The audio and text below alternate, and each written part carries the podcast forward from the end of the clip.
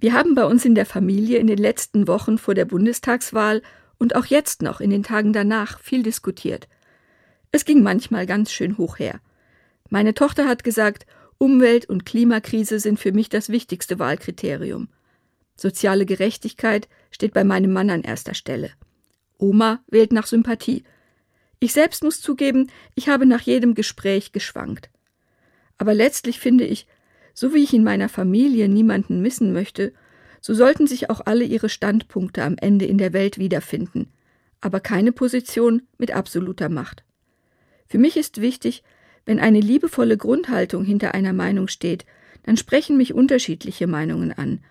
Und die Menschen, die brauchen eben in jedem Alter und aus jeder Perspektive etwas anderes. Oma möchte sich nicht mehr auf Neues und Fremdes einlassen. Die Kinder wollen im Gegenteil nicht immer dasselbe, sondern etwas Neues. Mein Mann findet es schwer zu genießen, was er hat, wenn er weiß, dass es anderen sehr schlecht geht.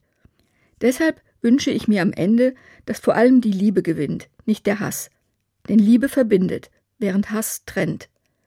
Das Bild, das mir dabei in den Kopf kommt, ist Menschen, die an einem Strang ziehen. Ein Strang, der sich aber aus ganz verschiedenen Seilen zusammensetzt.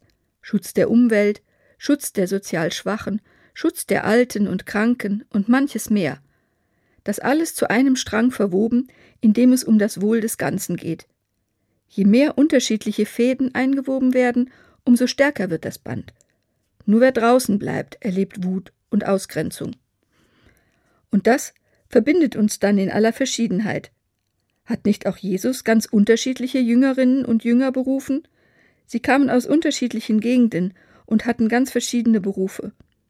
Am Ende sind alle für eine Sache eingestanden und haben einen Strang gewebt, der bis heute trägt.